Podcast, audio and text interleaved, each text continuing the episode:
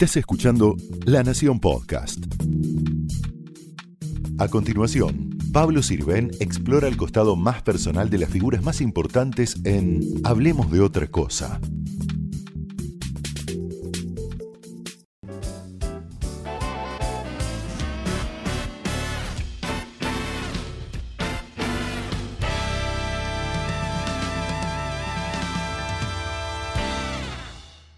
Muchas gracias Claudia Piñeiro por abrir las puertas de tu casa. Y la primera pregunta que te quería hacer es, ¿por qué escribís? Pero desde lo más instintivo, ¿no? Eh, porque ya sos una profesional de muchos años, hay un oficio. ¿Qué es lo primero que te, que te hizo lanzarte a la escritura?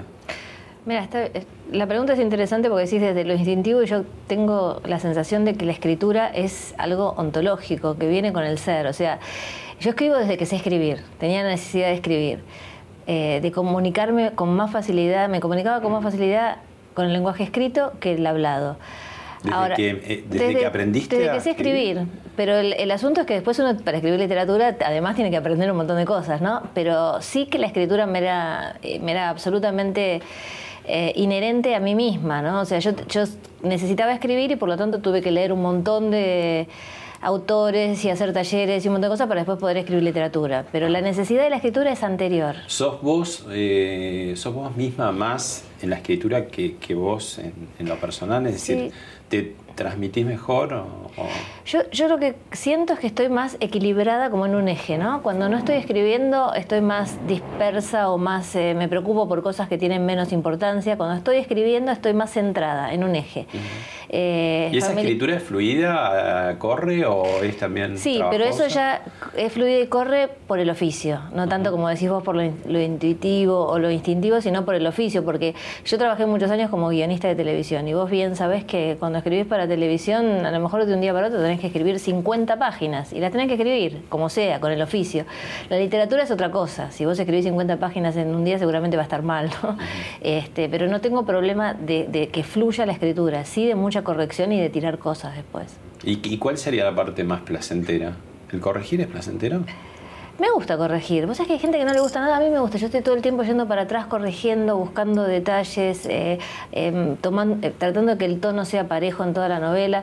Pero lo más placentero para mí es cuando se acomodan las fichas, ¿no? Uno está escribiendo una historia y no termina de, acomodarse todo y en el momento que hacen clac y se acomodaron, eso es como el pulido al final, ¿no? un placer, ¿no?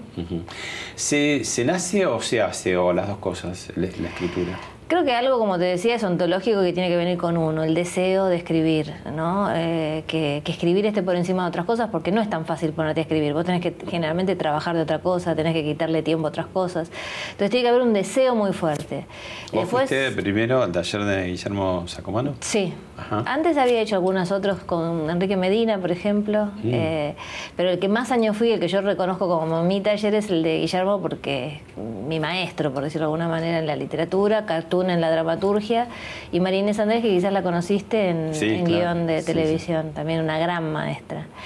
Eh, pero bueno, eh, eh, lo que te decía es, hay algo que uno trae, que, es el deseo, pero también hay muchísimo de trabajo, ¿no? A veces la palabra trabajo queda de lado en la escritura, queda como la inspiración, el talento, este, las musas, y hay mucho que es trabajo. Cuando vos escribís una novela te sentás a escribir y escribís y corregís y escribís y corregís, y eso es una tarea que se logra con trabajo. Eh, vos decís que aprendiste a escribir y ya ahí despuntó un poco esa necesidad, ¿no? Pero entre medio fuiste contadora, ¿por qué? Sí. Mira, yo cuando yo me recibí eh, en el secundario en el 77, ingresé a la facultad en el 78. Y mm, ese año la dictadura militar cerró todas las carreras humanísticas. Yo quería estudiar sociología, que tampoco era letras, pero era una carrera por lo menos humanística, más afín a lo que escribo, ¿no? a esa mirada o ese punto de vista sociológico que hay en mis novelas. Pero yo iba a estudiar en la universidad pública y ese año se cerraron todas las carreras este, relacionadas con, con humanísticas, letras, filosofía, sociología, etcétera. Eh, y tuve que elegir entre lo que quedaba. Mi mamá y mi papá, los dos, habían empezado esa carrera y no la habían terminado. A mí me gustaba mucho historia y matemática, que eran los dos exámenes. Antes se daba examen de ingreso para entrar a la, universidad, tenía que dar examen de ingreso. Esas dos materias me gustaban. Era bachiller, por lo tanto no tenía la menor idea de quién era Luca Pacholi ni de la doble, viste, debe y haber. No, no tenía idea de la contabilidad, creo que eso fue una gran cuestión por la cual terminé estudiando ciencias económicas y fui a ciencias económicas y la verdad que no me arrepiento en el sentido de que la universidad te forma. ¿Y no te costó? Porque digamos, siempre hay como el prejuicio que al que no, estoy hablando de lo que nos gusta las letras o escribir o leer, como que estamos peleados a muerte con los números. En tu caso, ¿qué sería A mí me encanta la matemática. Es más, di, el examen para entrar al profesorado de Avenida de Mayo de Matemática y hice un, tiempo porque tenía miedo de no entrar en ciencias económicas, entonces antes tenía que... Me encanta la matemática. Eh, me encanta estudiar. Yo me recibí con, el mejor promedio de la UBA de Ciencias Económicas de un año libre. Yo podría estudiar, podría haber estudiado, ya no, porque uno se cansa y ya es distinto, pero podría haber estudiado muchas cosas porque me encanta estudiar. Y la formación de la universidad en la Argentina tiene algo que para mí es maravilloso y que hay gente que lo ve como algo negativo yo lo veo como algo muy positivo, que es lo universal. ¿no? Vos estudias Ciencias Económicas, pero también en, Ciencias Económicas estudias filosofía, lógica, economía, historia, cosas, eh, bueno, economía por supuesto, pero quiero decir, yo era contadora, estudiaba eh, materias que no eran específicamente eh, técnicas de la contabilidad, como podría ser una universidad de Estados Unidos, pero que te dan un conocimiento amplio, universal. Y, la universidad en la Argentina sigue teniendo esa, virtud para mí. Entonces te enseñan a estudiar, te enseñan materias relacionadas que abren tu cabeza, me enseñaron a trabajar en la universidad también. Así que yo estoy muy agradecida de haber pasado por la universidad. ¿Hubo un, vuelo como, como donde tuviste la revelación, no sé, ibas a hacer una auditoría de, no sé, una fábrica de tornillos en Brasil, puede sí, ser? Sí, en Brasil.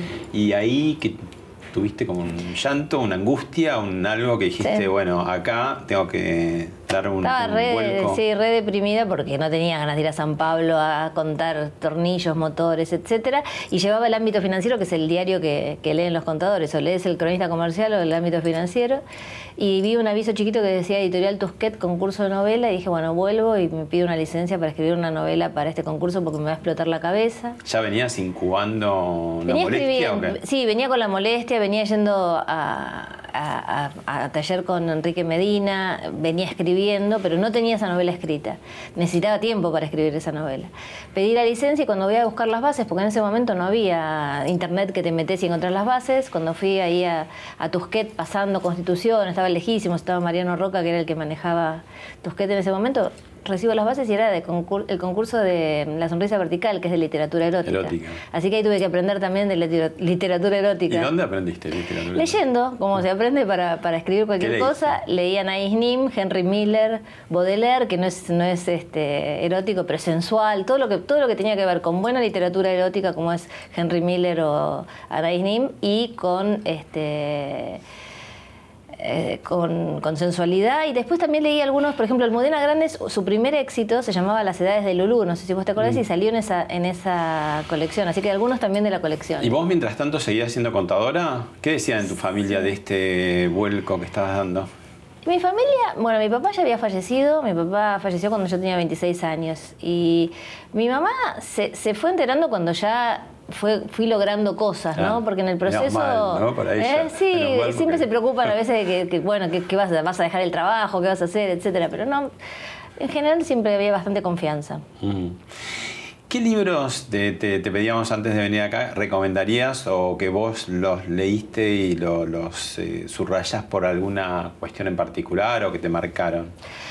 Bueno, si, si son libros que me marcaron o que subrayé por algo en particular y demás, capaz que no están en esta biblioteca, porque yo tengo mi casa fuera de la ciudad, acá vivo con mi pareja. Esta, esta biblioteca en la casa es la que juntamos los libros de los dos que no están ni en su biblioteca ni en la mía, pero yo tengo como un depósito de lo que estoy usando. Entonces te voy, a, te voy, a, dar de lo que estoy leyendo en este último tiempo por distintos motivos. Por ejemplo, mira, bueno, este es El rapto de Miriam Molero, capaz que la conoces porque fue compañera tuya de la Nación. Este libro es buenísimo y trabaja mucho sobre la iglesia. Y yo estoy, por ejemplo, leyendo estos dos, El espejismo de Dios de Richard Dawkins y La apología de la blasfemia de Gotex, porque hablan sobre el ateísmo. ¿No? Y me interesa... O sea, los tres tienen que ver con el tienen que ver con la iglesia, con todo esto la que... La creencia, la religiosidad. Sobre todo con cómo se mete la iglesia con la vida de las personas que no creen, ¿no? Porque, digamos, la iglesia está muy bien que se meta con las personas que creen en esa religión, pero hay algo, me parece... Eh, uno de estos dos autores, no me acuerdo cuál de los dos, dice que hoy salir del closet, como antes fue este, decir soy gay, es decir soy ateo, porque tenés que ser de alguna religión. Si no sos de una religión, parece que venís fallado, que no tenés fe. Y en realidad hay un pensamiento muy racional, muy que tiene que ver con lo racional, que es que podés no creer absolutamente en ninguno de los cuentos de las distintas religiones, respetarlos, por supuesto, pero no creerlos. Entonces, cuando esas religiones se meten a, manejar la vida de los no creyentes, se generan situaciones complicadas. Por eso me, me interesan mucho estos dos, estos dos títulos. Y después acá tenía, mira, este este lo tenés que haber leído, o por lo menos lo conoces a Javier Cercas. Y este, este, esta novela a vos te encantaría, si es que no la leíste, Anatomía de un instante. Es un instante y es una una mezcla entre ensayo y crónica donde él describe ese momento en el 81 en que, ¿te acordás que entran al... A, Exacto, que está, que Adolfo Suárez no se para y pasan las, balas. Sí, sí, sí, sí. Y se llama Anatomía en el instante porque es una forma de contar ese instante en el que Adolfo Suárez no se para y las balas le pasan por encima. Es súper interesante.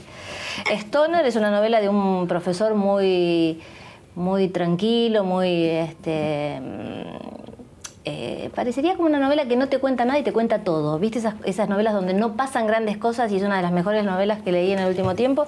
Y este es un gran libro de cuentos de Manuel Soriano. Me gustan mucho los cuentos también. Y otro más te quería mostrar acá. Este, ¿Conoces a esta chamanda Nosi Adiche? Mm. Bueno, es una, una mujer feminista africana y este es el discurso que ella dio donde habla de cómo se cuentan las historias, se llama El peligro de la historia única, y es cómo se cuenta la historia de su país y de su gente y de su raza desde los puntos de vista vistas de otros países y de otras razas y de otras eh, este, cosmovisiones. ¿no? Es un discurso que ella dio que, gira por internet, por todos lados, y acá está, está el texto, es muy bueno. ¿Cuál es la génesis de una idea? De una idea literaria, si es una idea para escribir una novela, en mi caso es una imagen. Me aparece una imagen que yo no sé de dónde viene. Creo que tiene algo que ver con la materia de los sueños, ¿no? Viste que vos soñás con algo y no sabes por qué soñaste, por qué apareció tal persona, por qué venía vestido de rojo. ¿no ¿Es un poco esa materia onírica? Para mí sí. A mí me aparece una imagen que se me instala en la cabeza y es, yo la dejo que decante, que macere y cuando empiezo a ver... Más que el tema, más que un tema, es una imagen. Eso lo aprendí de Mauricio Cartún, ¿sabes? Él él, siempre decía, desconfíen de los temas y de las ideas como abstracción, vayan a, las imágenes, igual cada uno tiene su... ¿Y la imagen muchas veces no se te presenta clara? No, justamente, la idea está, el tema está, pero vos no sabés cuál es hasta que no escribís. Muchas veces me pasa que el editor, viste, cuando te trae el libro, te hace una propuesta de contratapa y te dice, el libro trata de tal cosa, y vos decís, ah, mira, tiene razón que trata de eso, pero vos no lo tenés tan consciente. Y al no tenerlo tan consciente, yo creo que fluye mejor. Hay una anécdota que es la del cien pies, que pasa una araña y le dice, ay, cien pies, ¿cómo camina usted también con sus 50 pares de, pies, unos para un lado, otros para el otro, qué sé yo? Entonces el cien pies se pone a explicar cómo lo hace y deja de poder caminar, se le traban todas las piernas, ¿no? y acá pienso que hay algo así, me parece... ¿Y, soñás como Mary Shelley, que soñó Frankenstein? ¿O trabajás de pronto cuando estás en una novela y te vas a dormir? No me acuerdo, no me acuerdo haber soñado, o sea, despertar y que en el sueño, pero sí despertarte y tener la solución para una, para algo que no, que no la tenías. Entonces, no me viene como un sueño, pero probablemente la cabeza siguió trabajando. ¿Y sos de esas que tiene una libretita en la mesa de luz para si se, a la mitad de la noche Mm, tengo libretitas por todos lados, pero no tengo esa obsesión de que tengo que tener una libretita por si me olvido. Yo confiaba mucho en mi memoria, toda la vida tuve muy buena memoria.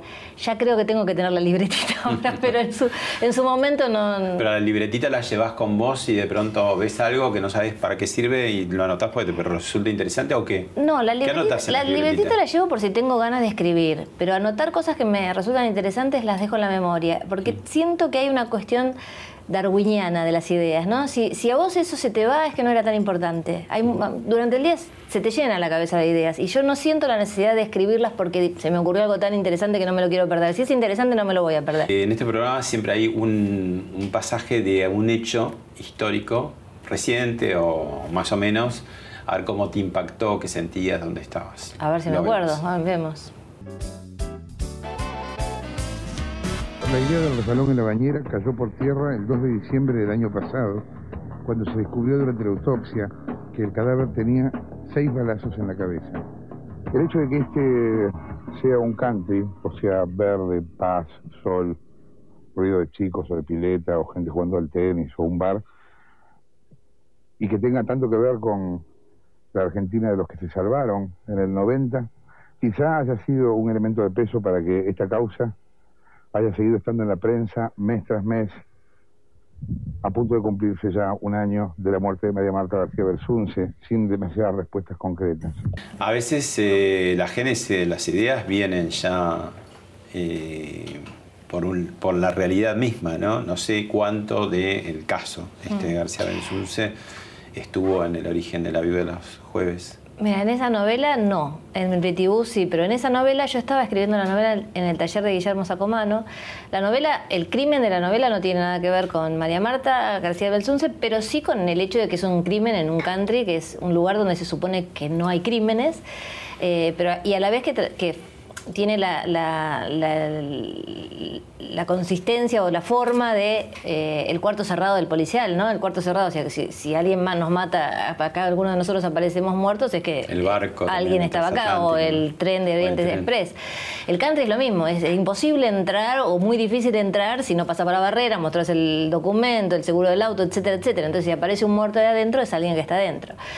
Eh, eso era un, escenario muy rico para los videos de los jueves. Yo empecé a escribir la novela, la llevaba al taller de Sacomano, la estaba trabajando y en medio de esa escritura, ya cuando estaba terminando la novela, aparece muerta María Marta García Belsunce y yo me acuerdo que lo llamé a Guillermo Sacomano y le dije, mira, la voy a dejar la novela esta, porque la voy a si la publico van a pensar que la escribí porque mataron a María Marta García Belsunce.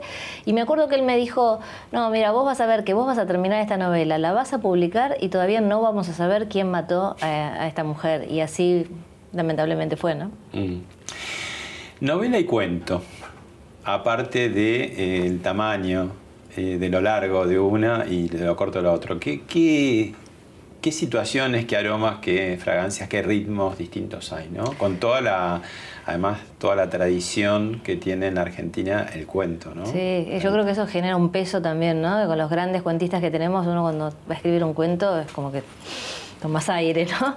Pero a ver, alguien que no conozca de literatura diría que es fácil, entre comillas, escribir un cuento porque lo termino rápido, ¿no? Sí, claro, pero Borges escribió, cuando le decís, bueno, pero nuestro gran cuentista Borges, Cortázar, ahí ya empiezan a mirar con más respeto, ¿no? Y después otros que quizás se mencionan menos, como Antonio Di Benedetto, por ejemplo, Briante. Nosotros tenemos una tradición de cuentistas extraordinarios, ¿no? Eh, Escármeta dijo alguna vez en algún reportaje, creo que si vos te tirás al, océano y vas al fondo y contás un pez que pasa, estás contando un cuento, y si contás el fondo del océano, estás contando una novela. Y un poco es eso, ¿no? Es, eh, es un poco el tema de fondo también. De detenerte en, la anécdota, en la historia precisa, en un momento preciso, en un personaje preciso, o poder discurrir, irte por las ramas de alguna manera, eh, hacer digresiones, eh, contar mundo más que, más que anécdota. Me parece que, que, la novela es más que la novela te permite contar el ambiente, el mundo, los personajes de una forma distinta. Me gusta lo que dice Piglia con respecto al cuento en tesis sobre, sobre un cuento, que dice que un cuento son dos historias, una que está en la superficie, una por debajo, y sobre el final se revela la que estaba oculta. Claro, hay como, como el cuento típico, ¿no? Este, como, como una disrupción, ¿no? Y uno siempre está esperando, como decir, bueno, la vuelta de tuerca. Sí, el, cuento te, te, promete un poco eso, ¿no? Mm. Eh, tiene una precisión que no tiene que, la, novela no tiene esa precisión para mí. Eh, tu libro de cuentos, ¿quién no, no? ¿Quién no? ¿Por qué? Mira, yo cuando decidí armar este libro de cuentos, porque yo vengo escribiendo cuentos hace muchos años, hay cuentos que están en este volumen que tienen 15 años, hay otros cuentos que son de ahora, eh, quería que tuvieran un porqué, un porqué estar juntos en un volumen, ¿no? No, no juntar cuentos que uno va escribiendo a lo largo de la vida y sacar un libro.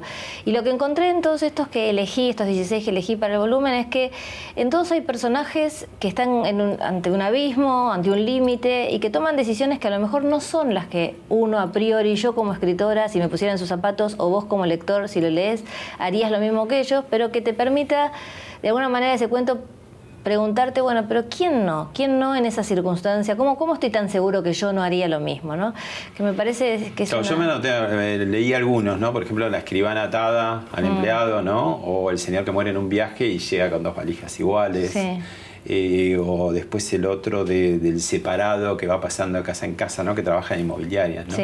Siempre hay como, claro, es una situación de una persona normal, por decir si hay alguien normal, en una situación que empieza a ser como disruptiva, ¿no? Por eso yo te decía. A mí me gusta esa, me gusta que, traigas la palabra normal y que vos mismo digas, bueno, quién es normal, porque el libro en algún momento se iba a llamar raros, quién no, porque eh, en realidad las historias más interesantes son de la gente que, no, entra en la norma, porque para mí no hay gente normal y no normal, pero que no entra en la norma impuesta por la sociedad.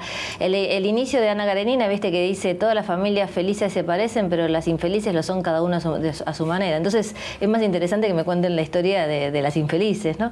Eh, hay un parlamento dentro de, unos de estos cuentos que el marido le dice a la mujer, referido a los vecinos, son gente rara, ¿no? Y ella le dice a él, y él le responde, ¿y quién no? ¿No? Y de ahí, de ahí, es el título, ¿no? ¿Quién no es un poco raro? ¿Quién no es, ¿quién no es distinto sería en realidad, ¿no? Porque también tendemos a, pensar que somos todos iguales y todos somos distintos. Claro, quizás eh, los personajes son normales, otra vez entre comillas, pero las situaciones que los atraviesa bueno, no son normales, o sí, pero como no son típicas, ¿no? Es como que le pasa algo que no le estaba pasando, que sale de su rutina, ¿no? Y eso es lo que le da el sentido al cuento. Eh, a mí me gusta pensar en, personajes que pueden ser cualquiera de nosotros. Si yo tengo incluso ahí hay algunos eh, cuentos policiales, pero si tengo que pensar en un policial, generalmente el asesino no es este, un asesino serial, alguien que, digamos que comete un crimen atrás del otro, sino más bien una persona que termina cometiendo un crimen nunca habiéndose pensado que lo iba a hacer, ¿no? ¿Viste esa cosa que pasa que te enterás que tu compañero de escritorio mató a la mujer, por ejemplo, y vos decís, pero ¿cómo si era un tipo tan tranquilo, nunca se metía con nadie, qué raro, qué sé yo, qué sé cuánto? Bueno, me interesan más esos personajes, personajes que tienen una vida cotidiana, que aparente, aparente normalidad y que un día dan un paso más allá de, ese límite, ¿no? ¿Y por qué los anejaste como una bodega? Algunos me decís que tienen 16 años, eh, los tuviste ahí. Están publicados la mayoría, pero no en libro. Por ejemplo, varios salieron en el diario País de España. Los policiales salieron todos en una, en una serie que me pidieron para el diario País de España. Varios de los que mencionaste salieron en Verano 12, que es una publicación que hace página 12 los veranos también. Algunos salieron en antologías de cuentos. Hay un cuento de terror que salió en una antología de cuentos que agradezco que me lo hubieran pedido porque si no yo no hubiera escrito, no me hubiera atrevido a escribir un cuento de terror. Y me encantó, porque no es un género que yo domine y, y también, viste, esta cosa del respeto, no sé, Mariana Enríquez, por ejemplo, ¿no? Este, escribe unos cuentazos de terror y vos decís, yo me voy a poner a escribir un cuento de terror, eh, me, hace dudar, ¿no? Si, si estoy preparada, si tengo tanta lectura de terror, etcétera. Entonces, de nuevo, me pidieron eso, empecé a leer cuentos de terror, me gustó el desafío y me encantó haber escrito ese cuento. ¿O no le querías dar una entidad de libro propio? ¿Todavía tenías alguna como algún complejo de decir, bueno, estos cuentos? ¿De los cuentos? Sí. Y es que fueron todos a pedido. Entonces, eh, cuando, cuando, cuando todos los libros que yo escribí son algo que el motor fue mío, ¿no? Yo dije, esta historia es la que quiero contar. Acá todos tuvieron un pedido, ¿no? Alguien me pidió, ¿podés escribir un cuento para tal situación? Entonces lo sentí más como, como que surgieron de un trabajo. Ahora después ya te apropias de ellos. La reescritura este, te, te hace apropiar. Volverlos a, reescribir ahora te hace apropiar de ellos, ¿no? Mm. Eh, libros que fueron al cine. Vemos algo y lo comentamos. Bueno.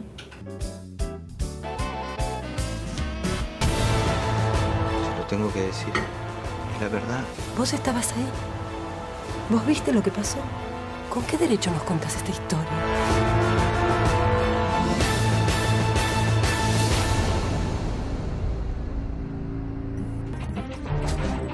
¿Qué hacía aquí, Betibu? Convocó Rinaldi para escribir sobre el caso Chazarreta. ¿Te molesta que te diga Betibu? No es el sobrenombre, es cómo llegó a mí.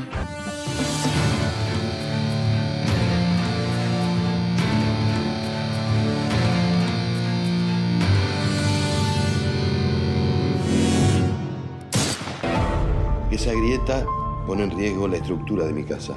Y esa grieta apareció al día siguiente al que ustedes empezaron a cavar en el terreno vecino. ¿Me puedes explicar por qué nos vino a buscar a nosotros? No sé. ¿Qué te pasa cuando ves tus libros en pantalla grande? ¿Qué, tan propios, qué tan ajenos, qué tan afuera, qué tan adentro te sentís de esas películas? Bueno, ahora por ejemplo que me, pasaste los cuatro juntos y resumidos, pensé qué, actores, ¿no? Que me tocaron unos actores buenísimos para todas las películas. No, yo tengo mucho entrenamiento de entregar un texto para hacer otra cosa, en el sentido de que como, como hago dramaturgia también, que es teatro, vos entregás un texto que es el inicio de un proceso de representación donde van a venir actores y, el director y le van a agregar otra cosa. Que no es, no es, el fin, sino el comienzo. Es el comienzo. Y en el caso del cine pasa un poco lo mismo. Vos tenés un texto que, que alguien dice acá hay una película, pero después la película no es exactamente ese texto. Entonces vos tenés que confiar a quién le das, el, el eh, quién va a ser el director, quién va a ser el productor. Eh, para, para, entregarlo. Pero la verdad es que, que, después yo voy con el espíritu de ver, bueno, a ver qué lectura hicieron de la novela y qué eligieron para hacer esta película. Entiendo que a la mayoría de mis colegas no les pasa lo mismo, todos sufren muchísimo y dicen, no, me cortaron tal palabra que la pensé durante no sé cuántos días y te cortan no solamente palabras, te cambian personajes, hay un montón de decisiones que tiene que tomar el director y que está bien que las tome para que Y vos como además sos guionista, digamos, mm. tenés este, quizás, eh, estás más preparada para ver esos cambios, ¿no? Esa masa que va cambiando según quienes la van, hay mucha gente, ¿no? Los mm. equipos de, cine. Eh, es una industria, entonces eh, si por cada cosa que uno no quiere que cambie se detiene la filmación es un problema.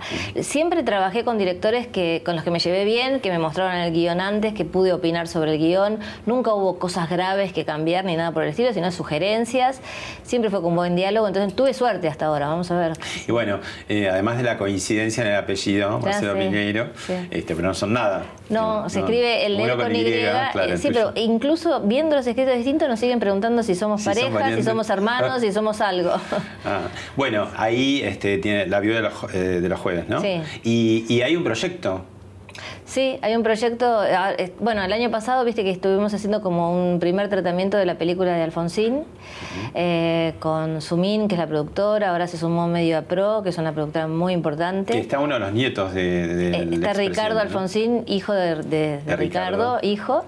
Este, él es uno de los, de los este, motores del proyecto y estamos muy contentos. El año pasado hicimos como una Biblia gigante de, todo lo que nos parecía que podía ir en esa película y este año lo que dimos... La idea no es una biografía exhaustiva, sino un tramo. Claro, la idea es hacer una biopic, o sea, no es documental, es ficción sobre Alfonsín y la vida de Alfonsín es tan grande y hay tanto para contar que lo que, lo que se terminó decidiendo es, bueno, ahora entró en el, en el proyecto Marcelo Piñero, que estamos muy contentos y que creemos que todo se va a dar para que él sea el director y elegir con él un tramo de la vida.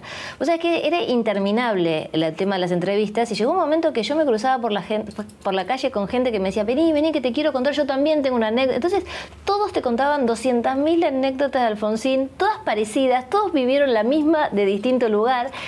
Y yo ya estaba como, bueno, no quiero escuchar una más porque todo es trabajo de seguir incorporando y voy a almorzar con Sergio Ramírez, que quizás lo conozcas, que es un escritor muy importante y que fue vicepresidente de Nicaragua con la mujer. Y me dice, ¿y en qué estás escribiendo, qué estás trabajando? Y le digo, no, estoy haciendo una, ahora un guion para, para una biopic de Alfonsín. Y me dice, ay, yo tengo muchas anécdotas con Alfonsín. Y dije, no, no puede ser. Otro más. Claro, porque vos te acordás que Alfonsín fue muy defensor de Nicaragua en aquella época, ¿no? Que incluso tuvo ese, altercado con Ronald Reagan y este, fue muy, muy defensor de Nicaragua. Así que Sergio Ramírez sabía muy bien muchas cosas de Alfonsín. Mm. Florencia Chévez tiene algo para decir. Ah, bueno.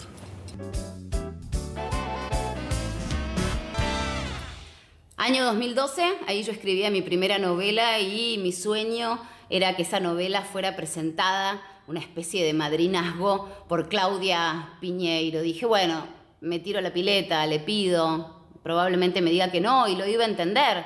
Eh, no solo que aceptó, sino que la leyó, vino a la presentación, dijo unas palabras hermosas que aún hoy a mí me sirven de aliento para seguir escribiendo. Eh, eso destaca la generosidad, ¿no? La generosidad eh, de una escritora, pero Claudia es más que una escritora. Claudia es una mujer que realmente eh, impulsa a los que venimos atrás de a poquito a escribir. Y por otro lado, tampoco me voy a olvidar nunca eh, ese 8 de agosto de este año de 2018 en el Senado se trataba la ley de aborto seguro, legal y gratuito y no me voy a olvidar nunca de de esa noche en un hotel, allí muy cerquita del Congreso, compartiendo cama con Claudia Piñeiro, una camita de una plaza, una con la cabeza para un lado, otra con la cabeza para el otro, este, contando porotos, ¿no? contando quiénes eran los senadores que, estaban defendiendo nuestros derechos y quiénes estaban atentando contra los derechos de las mujeres.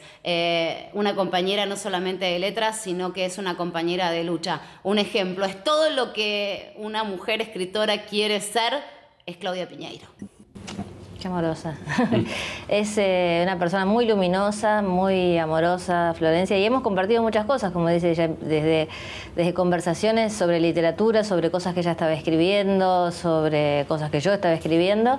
Y después, bueno, sí, es cierto, eso del 8 que ella dice compartir una cama, literalmente estábamos las dos en la misma cama, porque habíamos reservado una, una habitación en el hotel porque ya somos mujeres grandes, ¿viste? Entonces llovía y qué sé yo. Entonces íbamos a la, a la marcha, volvíamos todo el tiempo y no teníamos una cama para cada así que a mí me tocó comer la pizza fría con Florencia en la misma cama, muertas de frío, esperando la, votación. Ah, sí, en la Feria del Libro. Claro. Eh, tuviste como una, un protagonismo muy fuerte en el tema del aborto. Sí, muy fuerte. ¿Y, por qué lo decidiste, digamos? Y tuvo costos también para vos, ¿no? Sí, eh, yo venía reflexionando sobre el lugar del escritor, del artista, etcétera, en la sociedad, que es algo que yo dije en el discurso de apertura de la Feria del Libro, este, este, esta foto es de la apertura de la Feria del Libro, ¿no? ¿Tenemos o no que involucrarnos con determinados temas, eh, los escritores, los mm, artistas, etcétera? Ahí tenemos una... recordamos el momento, si mm. quieres. Hola, buenas noches. Yo fui al, profesorado de Avenida de Mayo a estudiar matemáticas, así que espero que las autoridades tengan en cuenta lo que están pidiendo porque de ese eh, profesorado nos recibimos muchas personas. Bueno, antes que nada quiero agradecer haber sido elegida para dar el discurso de apertura de esta Feria del Libro de Buenos Aires. La feria es el evento, porque si no me escucharon antes, porque estaban todavía, yo fui al, profesorado de Avenida de Mayo a estudiar matemática, así que espero que se retire el proyecto. Ahora sigo con el discurso.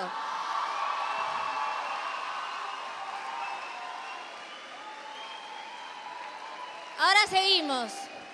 Antes que nada, quiero agradecer haber sido elegida para dar el discurso de apertura de esta Feria del Libro de Buenos Aires. Qué brava que fue esa presentación. Muy difícil, sí, muy mm. difícil porque bueno, había mucha gente queriendo ser escuchada en un lugar donde también teníamos que hablar otras personas. No podían hablar a Abogadro ni a Beluto, ¿no? Ni a Beluto y no sé si a, alguien más, pero ellos dos seguro. Mm. Eh, y bueno, son decisiones que se toman en el momento, ¿no? O sea, ellos no había ninguna forma de que pudieran hablar, me preguntaron si yo podía subir a hablar, yo no sabía si iba a poder hablar tampoco.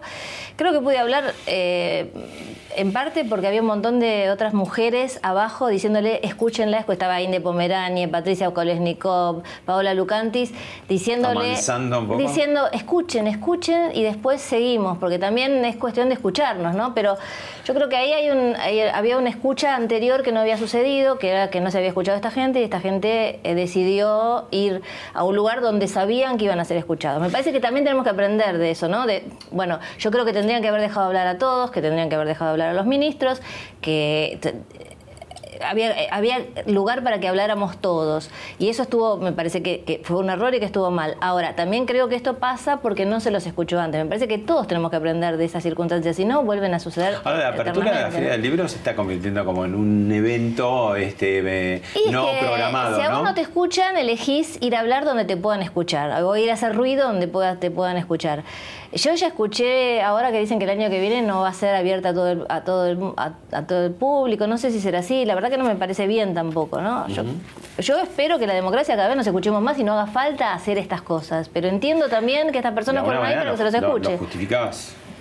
Yo entiendo, yo justifico que la gente vaya. O no justifica, digo, porque son dos cosas distintas, ¿no? No, pero te quiero separar una cosa. Yo lo que no me parece bien es que no hayan dejado hablar a las personas que tenían que hablar. Yo creo que tendría, hubiera sido todo, no tenía nada para decir si en ese momento, después, cuando tenían que hablar a Bogadro y a Beluto, los hubieran dejado hablar. Creo que los deberían haber dejado hablar, que ahí hubo un error. Pero sí entiendo que ellos vayan a la apertura de la Feria del Libro a interrumpirla para querer hablar porque no se los escuchó durante meses. Entonces, ¿qué querés que haga esa gente? ¿Cómo se hace para que te escuchen? Si no te escuchan. O sea, no me parece, me parece que además la Feria del Libro es una feria de la cultura y esto tiene que ver con la cultura, los profesorados tienen que ver con la educación y la cultura. A mí, no, a mí eh, eh, que ellos interrumpan esa, la apertura para decir una cosa que le está pasando no me parece mal. Lo que me pareció mal de ese acto es que no se lo dejara hablar a Bogadro y a, y a Beluto, y creo que no estaban todos de acuerdo con no dejarlos hablar. Lo que pasa que, bueno, algunos no, bueno, se desmadra todo, ¿no? Me parece que dentro incluso de los grupos que querían hablar, porque en un momento Beluto hizo subir a algunos y los hizo hablar y hablaron y parecía como que ya iban a poder hablar y después tampoco pudieron. Eso me parece que fue el error del momento, que bueno, son, no, están guionadas estas cosas, van saliendo como van saliendo, pero no que ellos vayan a ese lugar a hacerse escuchar porque no los habían escuchado. Entonces, pero si no los habían hay, escuchado, hay como mucha intolerancia, ¿no? Porque a vos prácticamente no te dejan eh, coordinar esa conversación, ¿no? Con Padura por por tu idea, tu postura con el tema del aborto, no se entendía bien cuál era la relación, digamos, entre una cosa y la otra. No había relación, o sea, yo creo que básicamente lo que querían hacer era hacer como, bueno, impedir que yo, que yo ejerza mi derecho a trabajar también, porque a mí me había contratado la Fundación OSDE, y no tengo dudas que era un mensaje para la Fundación OSDE, que es una fundación de salud, y que era lo que iban ellos iban a hacer si salía la ley del aborto, porque en los mismos días yo hablé en 200 lugares donde nadie fue a llamar para que yo no hablara. Entonces, ¿por qué solamente en esta? Porque la hace la Fundación OSDE. Entonces, me parece que este, incluía un mensaje para, la, para, para una eh, obra social, ¿no? Creo que tenía que no era solamente dedicado a mí, pero lo sufrí yo, sí. ¿Y qué, qué, te pasó después con el tema del aborto durante y después en la calle? ¿Qué te dicen? ¿Se acercan? ¿Te, te, apoyan? ¿Hay gente que mm. de pronto te dice no está de acuerdo? ¿Qué, cómo, Mira, a mí empezamos, cuando me decías por qué tomé acá, empezamos a hablar de, la feria, pero yo te decía, vengo reflexión, venía reflexionando sobre la postura y sobre los temas no creo que tengamos que hablar de todos los temas los escritores. De algunos temas sí, de otros no. Bueno, en Argentina todos hablamos de todo. Por eso, me parece que hay que tener un poquito de cuidado con eso, que tampoco puede ser que hablemos de todo. Pero si vos recorres los libros que yo escribí, Tuya habla del aborto, Elena habla, habla, del aborto. En el libro de cuentos hay un cuento Basura para las gallinas que tiene ocho años, donde también la temática es el aborto. En el último libro. Entonces, yo es un tema que también a mí me, me ¿Era un tema que lo ponías premeditadamente o ibas surgiendo así? ¿En las novelas? Sí. No, son, son, surgen como los fantasmas, también el encierro está en todas mis novelas, la hipocresía está en todas mis novelas. Hay muchas cosas que se repiten. El aborto se repitió por lo menos en tres, en tres circunstancias, ¿no? Eh, entonces, ¿Qué recibís en la calle, digamos? Eh, si yo tengo que hacer un neto, lo que más recibo es gente joven que se quiere sacar una foto, o que me saluda, o que antes no me conocía y ahora me conoce por lo del aborto, y que me dicen algo relacionado con el aborto positivo, con la lucha por eh, la ampliación de este derecho. Eh, no sé, en la calle nunca tuve una agresión, sí, a lo mejor alguien que te mira medio feo, pero que no sabe y no conversar de pronto decir no estoy de acuerdo y que no. sí en las redes, en las redes que hay una cosa muy muy de anonimato sí, pero en la calle no tuve ningún problema. La verdad que te mentiría si te diga, si te dijera, nunca sentí nada, ¿eh? nada. ¿Hay una mirada femenina en la literatura o esto es una construcción más de, el que quiera leer o como, no sé, no se habla tanto de la mirada masculina. Bueno, ese es el tema. no, el tema es que nos enseñaron a armar el, universal a partir del hombre. Entonces, si yo te doy para leer, si a mí me das para leer Carta al, padre de Kafka o La invención de la soledad de Paul Auster, yo no digo, ay, no, debe ser un libro masculino porque es de padre e hijo. En cambio, yo te doy para leer un libro de una madre y una hija y vos decís, no será un libro femenino porque es, ¿no? Eh, a nosotros, a las mujeres, durante años y años nos enseñaron a armar el masculino a partir del universal a partir del masculino y al hombre no. Entonces quedó el hombre fuera de un montón de literatura que no es exclusiva para las mujeres, pero que ellos creyeron que era exclusiva para las mujeres. Dicho esto, yo creo que sí hay una mirada diferente porque uno mira el mundo desde sus propios ojos y por más que yo me esfuerzo, por ejemplo, en la Greta de Jara y hacer un punto de vista de un hombre, soy una mujer haciendo el esfuerzo de tener un punto de vista de hombre. Eh, ¿Qué sería cuál? Con todo el estereotipo que tiene eso, ¿no? Digo, porque tenés que tratar de Hay hombres muy femeninos y hay mujeres muy masculinas, ¿no? Eh, mi, conclusión, mi conclusión cuando tuve que hacer eso es que no somos tan, tan distintos tampoco, ¿no? Porque depende cuánto vos de tu parte femenina o masculina pones en juego, pero ¿Y en qué momento? Porque tampoco es que la persona es igual siempre, ¿no? Por supuesto, y, yo creo que esta cosa de que las mujeres enseguida decimos, las mujeres escritoras, no, no hay literatura femenina, que no es literatura femenina, pero sí un punto de vista, es por el desprecio que hubo siempre hacia la literatura femenina. Entonces, pero a ver, por ahí podría ser un desprecio para, para la literatura masculina en el sentido que uno podría decir, desde un punto de vista estereotipado, que la literatura femenina por ahí tiene más emoción, más sentimientos, que sería algo mejor, digamos, ¿no? Que el hombre por Bueno, vos lo decís, pero muchos hombres no. A mí, por ejemplo, hay un, me acuerdo, no sé, por contarte una anécdota, un señor que me dice, ay, yo casi no leo La viuda de los jueves porque con ese título que le pusiste es para mujeres, La viuda de los jueves. Y yo digo, bueno, no lo leas si lo crees, pero digo, hay un montón de hombres que creen que un libro escrito por una mujer con personajes femeninos no son para ellos. Y el problema es eh, no de esa literatura, sino de cómo se nos educó a lo largo de los años, ¿no? Eh, con esta cosa de que si un hombre lee sobre emociones, no es tan hombre también. Eso también está, eh, este, estuvo, estuvo, porque ya no, yo creo que ya mi generación, nuestra generación está bastante más ablandada, la de nuestros hijos, por supuesto que no, pero durante muchísimos años fue así, ¿no? Ahora vos me vas respondiendo desde el punto de vista de lector, yo te digo desde el punto de vista de escritor, escritora, ¿no? Quizás la escritora, otra vez, por ir a un genérico y al estereotipo, es más detallista, es más observadora, es más psicologista. A mí no me gusta hacer generalizaciones, porque no es que todas las escritoras somos iguales, pero reconozco, por ejemplo, en un género como es el género policial, que escrito por mujeres es bastante más detallista que escrito por hombres. Y que a veces bueno, contamos. Agatha Christie, la gran escritora de, policial, cuando viene a la cabeza y que te pones a contar detalles que no son, a lo mejor, que no hacen al policial en sí mismo, pero que son detalles que vos necesitas para contar esa historia, ¿no? Mm. Puede ser que haya algo, no digo que todas las mujeres, pero sí, me pasaba cuando yo escribía Betty Boo, que es la que yo considero mi novela policial escrita en el género policial, que yo revisaba lo que escribía con unos amigos escritores, que era un varón y las demás éramos mujeres. Y el único que me encontraba errores en la línea policial era el varón. Y las mujeres les importaba todo, lo, todo el otro detalle inmundo que escribía en, alrededor del asesinato. Cuando él encontraba un error en la línea policial, que es muy importante salvarlo porque es una novela policial, y lo explicaba, ni les importaba lo que estaba explicando, no les importaba para seguir adelante esa historia ese detalle, ¿no? Digo, no, no, no, lo quiero generalizar a todos los hombres y a todas las mujeres, pero en mi experiencia tengo la sensación de que los hombres a veces se, anclan más en algunas líneas de, las novelas y las mujeres en otras, pero cada vez somos más parecidos. Y con el tema del aborto, ¿qué, qué pasa ahí con el hombre y la mujer? También desde un punto de vista genérico, ¿te parece que, que al hombre le ¿Le molestó en algún punto algún tipo de hombre o no? ¿O eh, sintieron que había, bueno, algún, sororidad? algún tipo de hombre quedó claro, que y también algún tipo de mujer. Hay hombres y mujeres que están en contra y han dicho un montón de cosas en contra del aborto y hay un montón de hombres a favor. Y hay un prejuicio también, por ejemplo, a mi pareja, Ricardo Esquilavera, yo cuando lo, antes de conocerlo, lo vi una vez hablando en comisión cuando se presentó que ni siquiera bajó a recinto la vez anterior, el aborto hablando a favor de la ley del aborto. Yo no lo conocía todavía. Y ahora mucha gente le dice, ah, vos estás a favor del aborto porque te convenció Claudia. Entonces, fíjate el prejuicio de la gente que cree que, no sé, las parejas no pensamos por nosotros mismos, sino que te convence uno o el otro de algo. A veces influyen, te conversan, no bueno, sí, podés, influir, pero no que me parece como un poquito injusto de decir, no sé, yo, yo creo que, por ejemplo, los hombres que a mí me rodean en general son hombres que están tratando de ayudar a la mujer por la ampliación de derechos, mm. acompañando en eso. Muchos llevan el pañuelo verde en la mochila y muchos están desconcertados, aún queriéndote acompañar, porque este movimiento de mujeres que, hizo que nos pusiéramos como más adelante y tan este, aguerridas y tan luchando por un derecho, qué sé yo, hay hombres que incluso queriéndote acompañar en eso se sienten como que no saben bien dónde hacer pie, está pisando, ¿no? Exactamente. ¿Y, no hubo una cosa un poco de, deportiva River Boca? Digo, de un lado el aborto, del otro lado antiabortista, las dos manifestaciones, digo, como una cosa de mucha pasión y a veces eh, no tanta um, argumentos, más allá de que por, por, supuesto tanto en diputados como en el Senado hubo eh, muchas exposiciones y las mayorías estuvieron fundamentadas, aunque hubo de todo, como oh, tenía que ser. Yo lo que creo que ese, ese River Boca que decís vos, donde quedó patentizado fue en el Senado. ¿Por qué? Porque de diputados llegó una ley con media sanción y entonces en senadores había algunos senadores que estaban a favor y algunos que decían no me gusta el proyecto que llegó. Bueno, ¿qué querés cambiarle?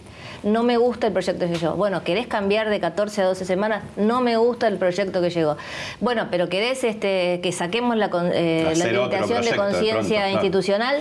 Eh, no, entonces ahí sí fue, no, fue un River Boca, fue un frontón, fue pegarle la pelota contra un frontón que te la devolvía todo el tiempo y no hubo ninguna posibilidad que los que estaban en contra de la ley de interrupción voluntaria del embarazo se movieran un milímetro. O sea, de este lado hubo un montón de concesiones, bueno, no te gusta esto, no, no hubo forma. Y eso lo que te demuestra es que eh, no hay argumentación del otro lado. Hay una creencia probablemente religiosa, eh, en el mejor de los casos, porque en otros casos son conveniencias políticas de gente que cree que le conviene votar en contra de la ley porque en su provincia creen que lo van a votar más por eso.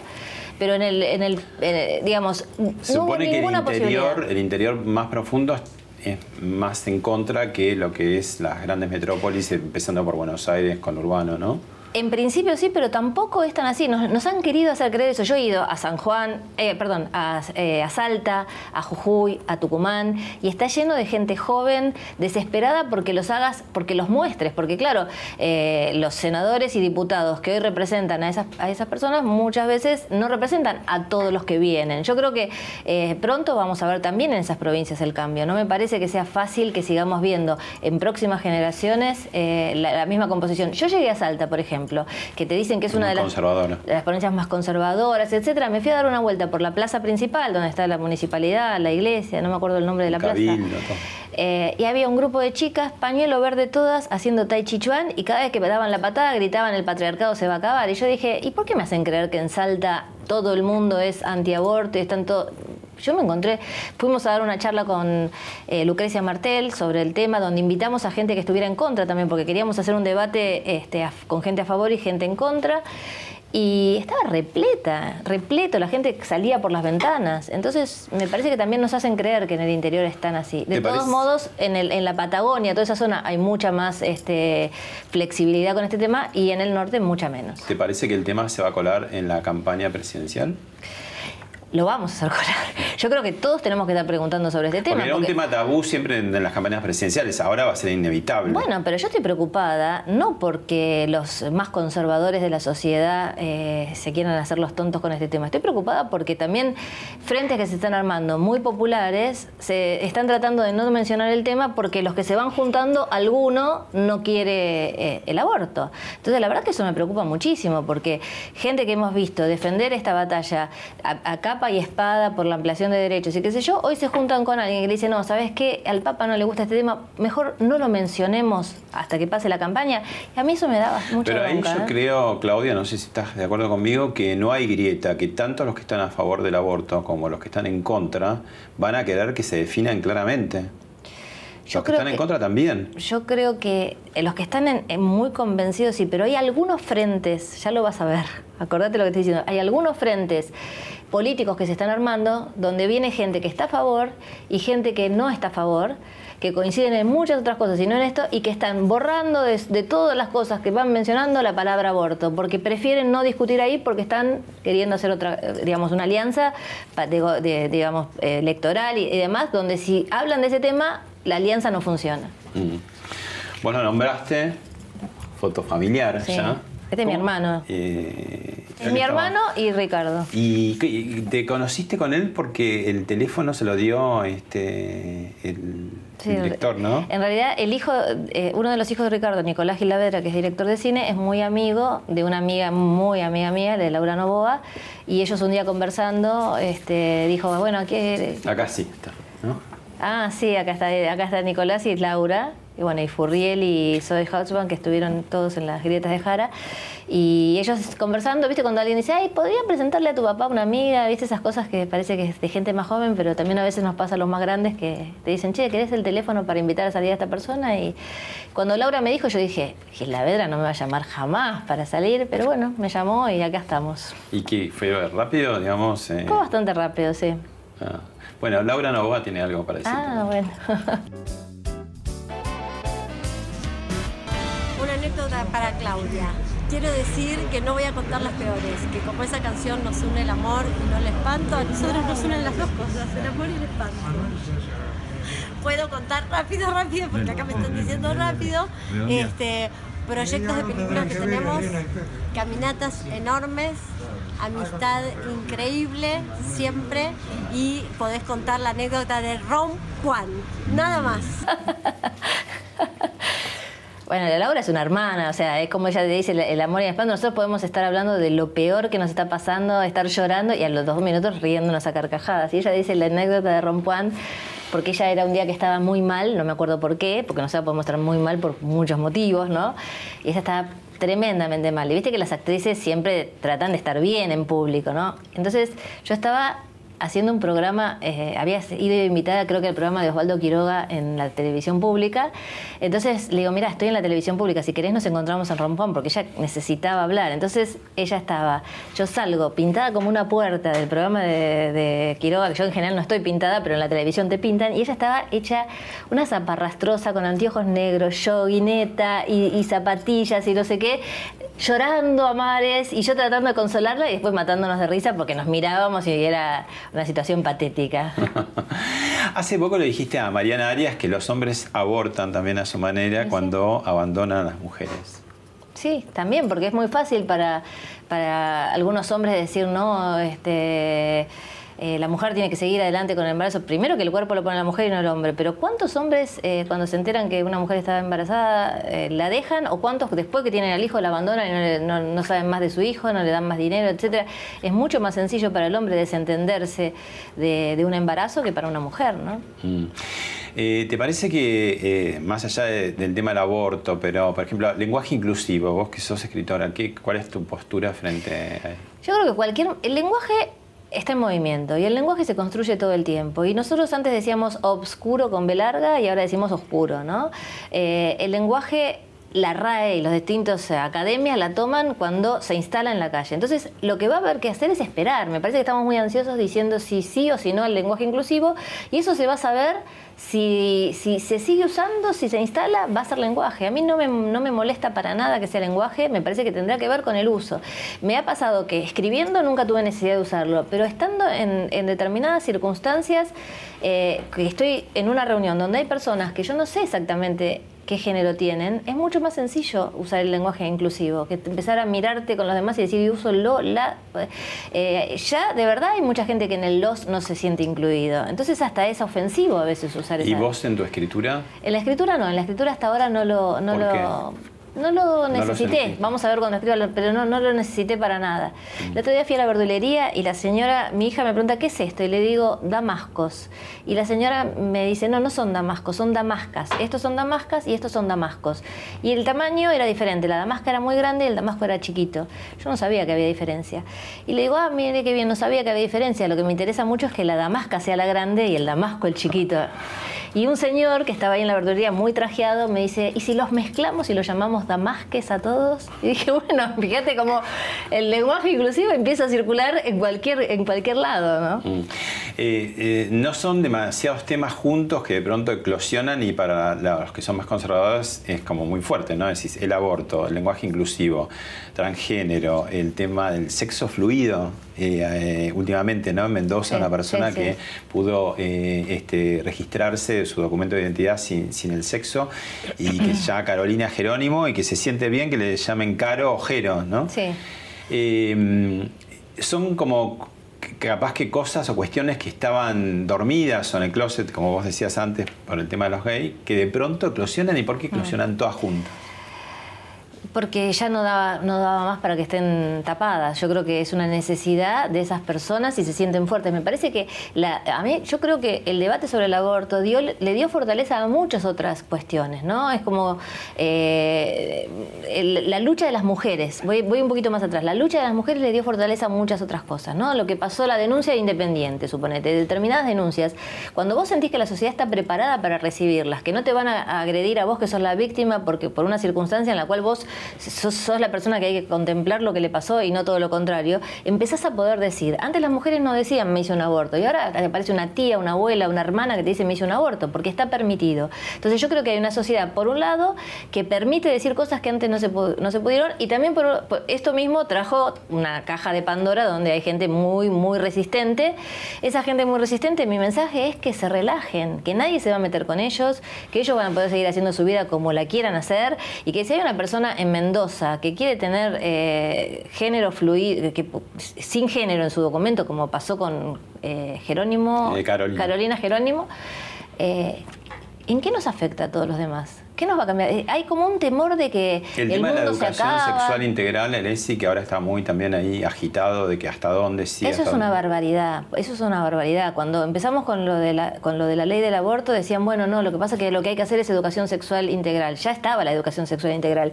Y lo que mostró esta discusión es la gran homofobia que todavía hay en la sociedad argentina y que tenemos que combatir. Es imposible que tengamos una sociedad homofóbica al punto de las manifestaciones de algunas personas. Nadie que, eh, digamos, en, eh, en, el colegio le va a decir a ningún chico lo que tiene que ser. Lo único que estamos diciendo es que hay distintas personas. Eh, los padres no pueden tener influencia sobre un programa de educación, porque si no, uno que no cree en las vacunas va a ir a decir a un colegio que digan que no se dan vacunas, o que, no sé, que la tierra es plana y que la sostienen elefantes. No es así. Los programas de educación los da el Ministerio de Educación.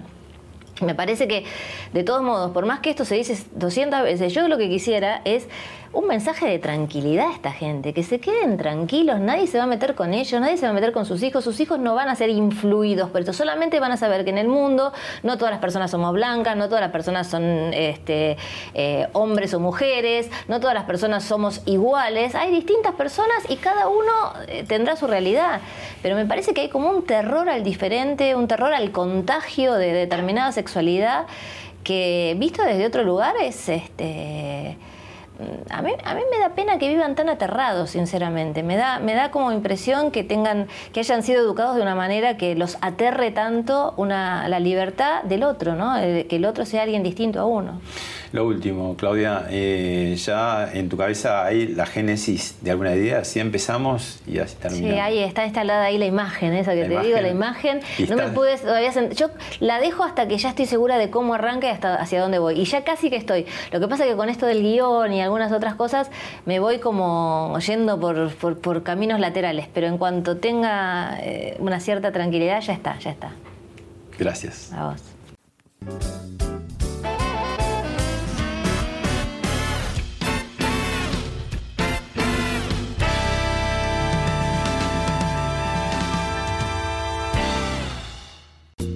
Esto fue Hablemos de otra cosa con Pablo Sirven, un podcast exclusivo de La Nación. Escucha todos los programas de La Nación Podcast en www.lanacion.com.ar. Suscríbete para no perderte ningún episodio. Estamos en Spotify, Apple Podcast, Google Podcast y en tu reproductor de podcast favorito.